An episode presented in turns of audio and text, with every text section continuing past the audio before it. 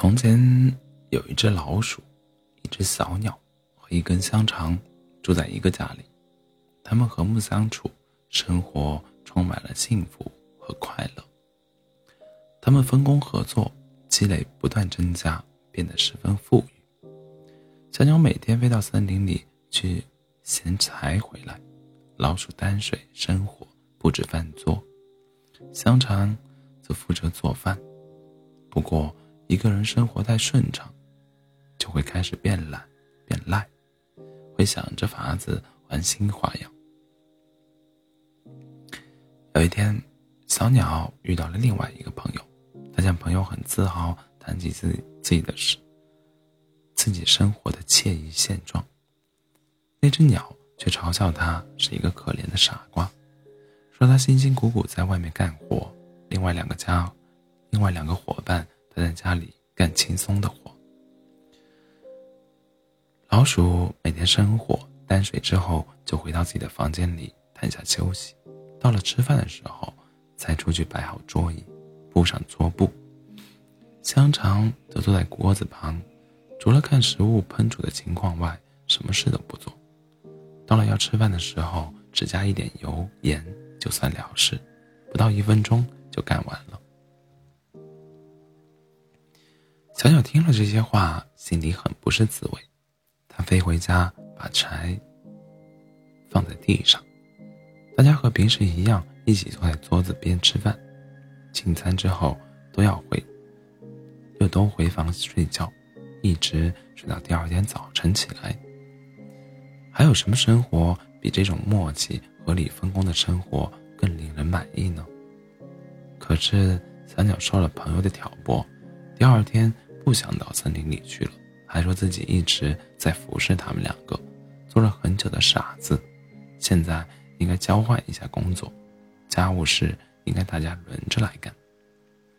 尽管老鼠和香肠苦苦劝说，讲明他们这样分工最合理，这样才可以，才可能继续维持正常的生活，但小鸟听不进去，坚持他的提议，最后。他俩只好顺着他。他们用抽签的方式决定了这样的分工：香肠去背柴，老鼠做饭，小鸟去担水。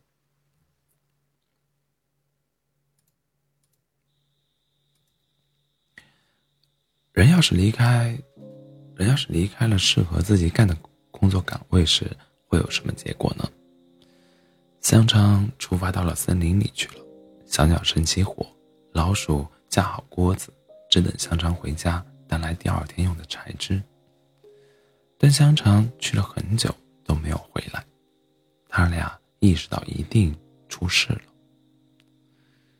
小鸟马上飞出去，沿着小路找香肠，但它飞了不远，就发现路上有一条狗。狗说它遇到了可怜的小香肠，把它当做可以捕食的猎物。抓起来吃掉了。小鸟指责狗公开抢劫、行凶杀人，但一切话都也毫无用处，因为狗，因为狗说他发现香肠从事的工作与他身份不符合，断定他是伪装的间谍，这样才把他杀死的。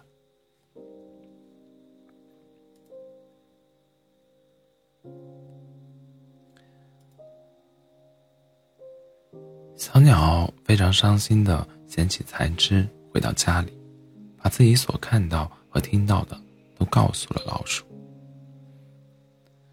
他和小他和老鼠都很悲痛，但他们两个商定，最好还是住在一起。小鸟把桌子铺好了，老鼠把菜也做好了。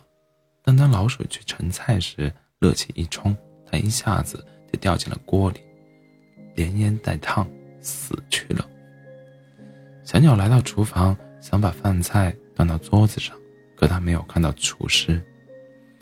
他把材质翻来翻去，扔得到处都是，这里叫那里喊，每个地方都寻遍了，就是找不到厨师。